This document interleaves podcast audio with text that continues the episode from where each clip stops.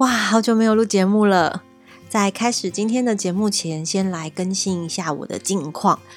我前阵子得了皮蛇，就是传说中长满一圈就会死掉的皮蛇。但我在还没长满一圈前就吓到紧急去看医生，然后也才知道这是一种，嗯，可能因为免疫力突然变差，然后或者是压力太大。会引起的一种急性病。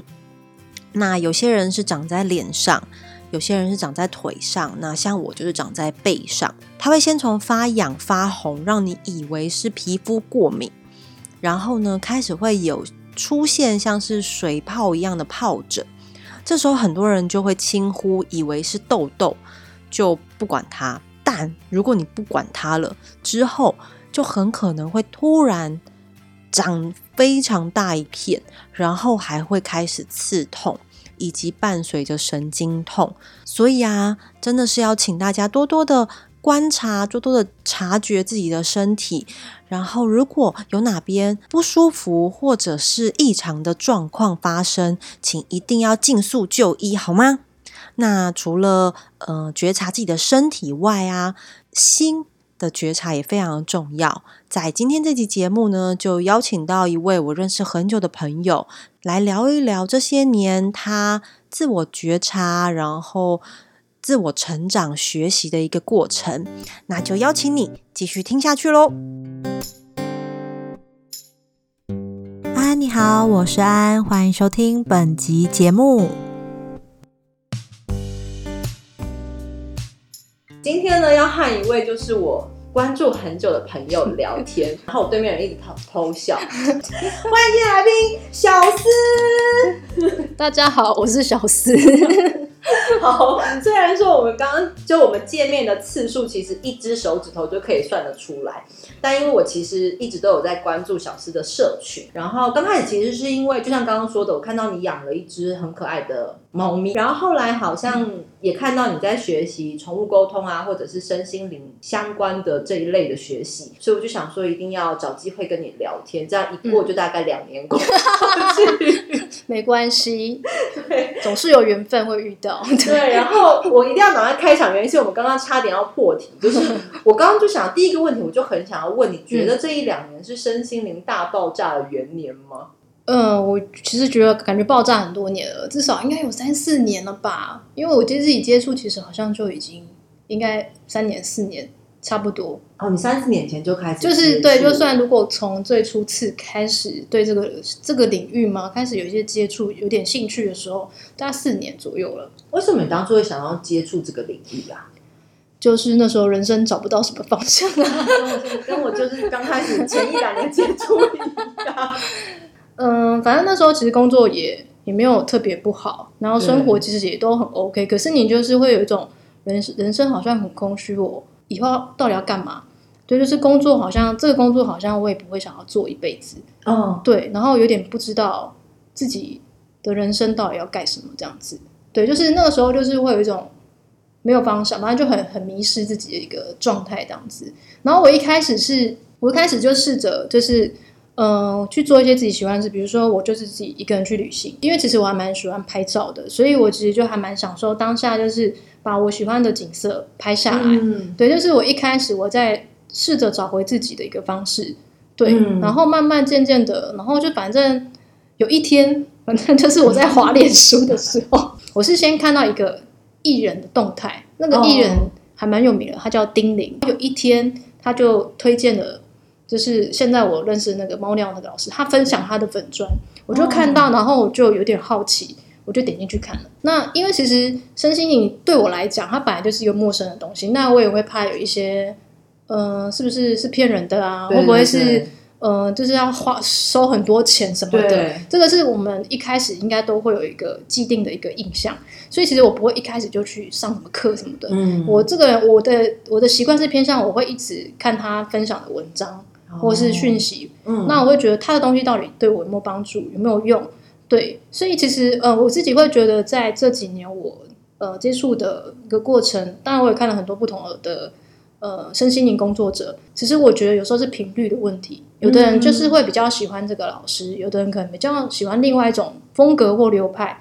对，那那时候会接触猫尿，是我觉得，因为猫尿它的它给的东西，我觉得是可以很实质的，我有感触，然后我可以，它给的东西也都是很实际的建议，是我可以在生活中去执行、去尝试的，而不是说好像看一看，但又好像我不知道该怎么做。所以从呃，先从粉砖上面，对，所以就是其实我觉得很神奇，对，就是从粉砖啊，然后其实他自己也会有一些做对话的部分，就是就是如果你有什么困扰或问题，你可以去找哦一。对一的那一对对，对话，然后我那时候就觉得，嗯，可以试试看，然后我就去跟他约了对话。那其实那时候猫尿，他那位老师才刚开始做，没有很久，哦，对对。然后反正就是那场对话，就是什么什么，那场对话，反正就我印象很深刻，因为他那时候是跟民宿一起合作，这是民宿的一个专案的，反正就去，然后就跟他聊天。就是以前我其实有一些困扰或有一些盲点的时候，跟朋友聊天怎么讲，我自己都听不懂。可是不知道为什么，就是跟他 率对了。跟他聊完之后，就是他就是可以当下就把我打醒，他就是会有的时候让我。是不是朋友没办法直接打醒啊？我觉得有时候可能是朋友的距离可能太近了吗？或是就是对身跟跟身边人在讲，有时候就是我自己就是会有盲点，就听不懂为什么。对我那时候病视就是没有没有病视感，那时候小努牛说的，我说我没有病视感，我觉得小女那时候应该有在这样想我。就是其实也因为其实旁人在再去看别看我的状态，其实一定是他们一定其实可以看得很清楚。那他用什么方式去告诉你，让你可以去明白这件事情，也是有时候会有一些难度。那那时候就是，反正那个老师叫 Polly 啦，我就讲，我我就说到明，他就我就跟 Polly 聊天，然后他那时候就完全把我的世界观打打那醒个，被打醒的感觉是觉得很震撼。就是那时候其实我有一种，哦，他问我很多问题，然后我从来都没有想过。对，就是因为我的我们人生可能我们的思维方向，呃，惯性就是都是这样子。例如他为了你什么？你问我，你问我，现在要突然要讲，好像有点困难。个问题，问我问我。但是他那个时候就是他一直跟我强调一件事，就是他叫我要负起责任这件事情。听起来好像有点抽象，可是因为那个时候我就是跟他说，呃，比如说华人社会都说子女要孝顺，嗯或是别人都说什么等等等，我的主持从来都不是我开头。我在叙述事件的时候，哦，对，然后他就问我说：“那你在这个过程中，请问你有没有意识到这是你你也有做的选择这件事情？”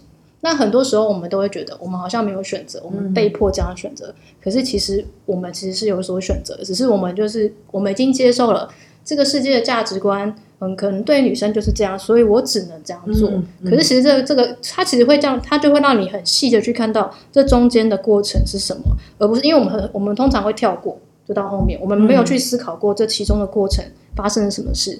对，那属于其实负起责任这件事，情因为那个时候我就是把自己摆在一个受害者的一个位置。对，那就是我们就我们就是会觉得哦，都是他，都是别人，都是这个社会怎样，都是主管怎样，都是怎样。可是其实我们忘记，会忘记自己其实我们也有做出选择这件事。其实我们已经接受了，其实我也可以选择不接受，但是我我我们常常以为自己没有选择。当你发意识到其实你有所选择的时候，你才有力量去做，去拿回自己的的选择权，去做你想做的事情。而不是认为我们都没有选择，我我的生活只能这样过，你就会觉得你没有，你好像无能为力去替自己做出改变，但其实并不是。所以就是他其实可以回到呃很基本的症结点，然后去看看见自己的呃惯性是什么。你的，因为我不想讲问题，因为这其实是每个人的状态的部分这样子。所以就是可能自从那次对话开始，就到就一路到现在，可是我觉得天爸，你刚刚说你不想要讲问题这件事情，因为我觉得那个是状态。呃，讲一个比较身心灵的用词，就是二元对立这件事情。好生气，这是什么？这是什么？二元对立应该是说，就是这个世界，我们通常就会说有好跟坏，对，对，有高低，有胖瘦，就是所有的一切都是有相对比较词而来的。那我们常常会赋予那个不好的东西，我们会觉得那个就不好，我们就是觉得它不应该存在。可是其实好跟不好是比较出来的，所以它有存在的必要。嗯，就像蟑螂也有存在的必要，是这么说吗？对就是可怕的东对，就这这之类的。所以比如说，呃可能看看，比如说你可能会觉得你哪些部分不好。对，对，但是我觉得那个是你现在的状态，我我觉得不能说不要去定义它是一定是很不好或是什么，因为那样子你只会否定你会否定那个状态，你自己不需要这样子。对，好像有点抽象哈。不会不会不会 不会吗？不会。Polly 当时把你啪啪打醒之后，你就瞬间不一样了吗？还是你有在做一些？呃，其实没有，其实不会，不可能 打死为很容很长，就是我被好像当下被啪啪打醒之后，我隔天睡醒，哎，好像还是一样。对，就是其实是这个是必须戳破的一个假象。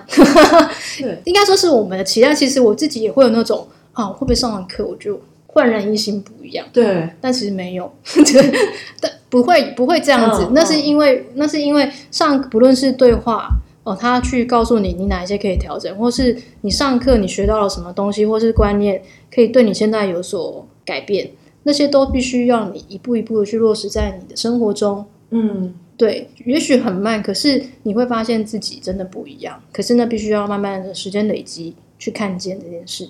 对嗯，所以你从对话，然后也有冥想，对，或是上课程，就是他，比如说他有他会有一些像脉轮或是自我觉察，我我就是在时间跟金钱可以我可以负担的情况下，我去上这样子。对，嗯，我觉得很棒。你刚好提到金钱，因为其实金钱，哎常常大家大家就说我们不要那么现实嘛，不要想到金钱，但是其实 要在能负担的情况下，很重要。然后去让自己身心灵都健康，钱包也健康。对对对，就是一个，它会是一个比较正向的循环。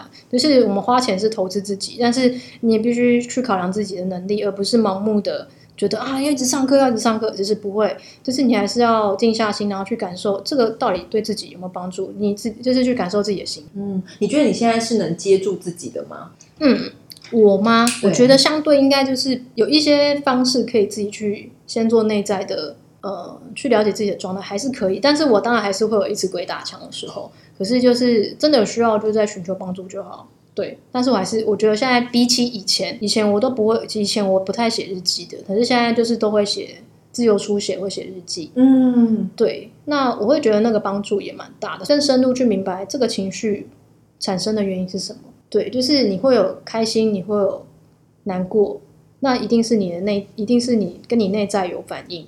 对，所以就是当这个事件产生的时候，为什么我会我会不开心？那你在你在做书写的过程，你可以更深入的探讨，可以去明白，哎，他可能的原因是什么？这样子，嗯觉得好像走到现在，我比较喜欢自己。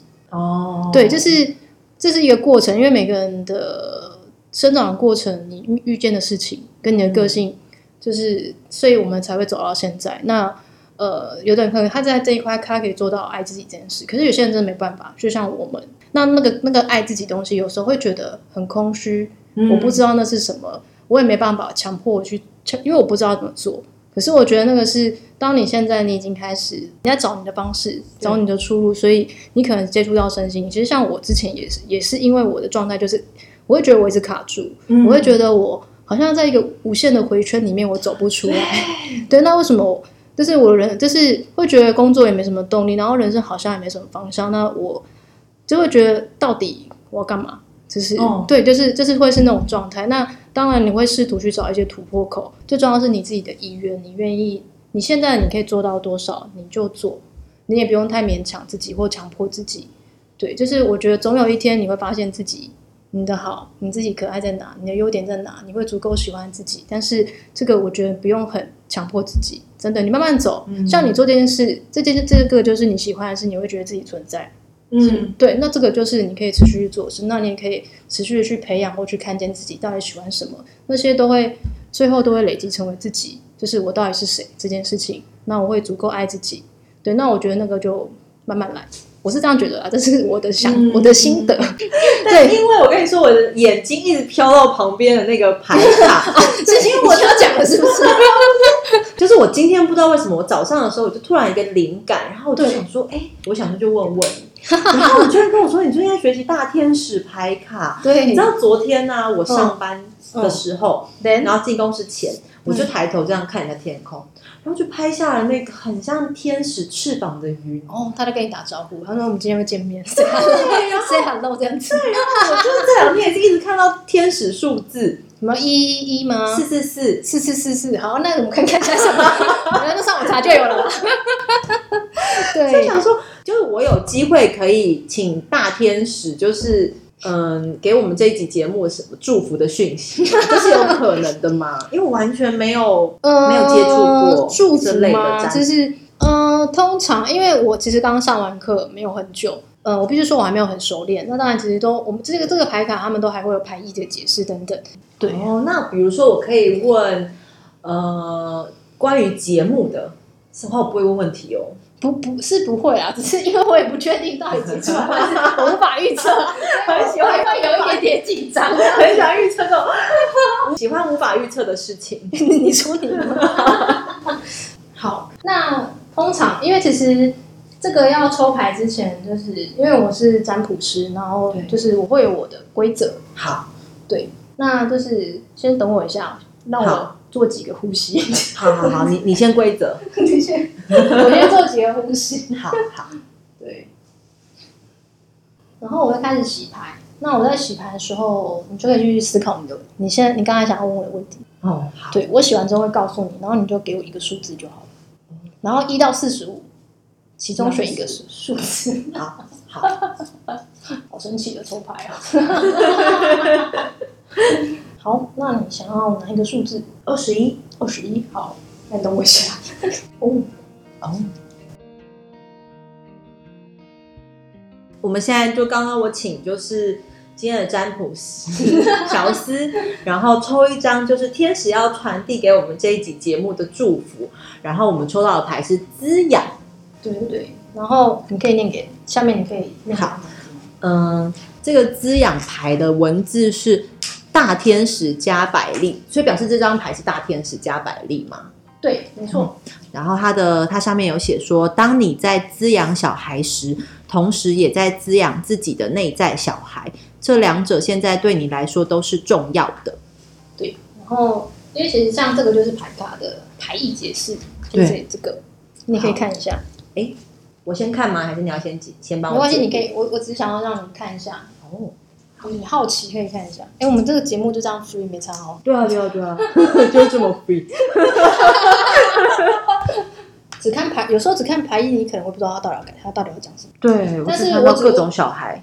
这张牌比较像是给你自己的，给你的祝福。嗯，对，就是我觉得天使想要讲的，应该是透过这个节目你，因为你可以跟许许多多不同的人去对谈。对，那就是可能会讲到很也许不一样的话题，可是这些话题也许最后都可以回到你自己身上，去对应你自己的状态。就是这个牌，它是不是很多个妈妈在照顾小孩？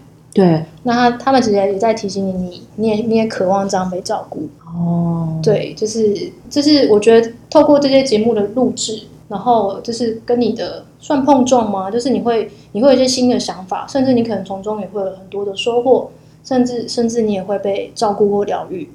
嗯就是透过这个节目里遇到的这些人事物的部分，它都可以回到你的身上，去对你有所帮助。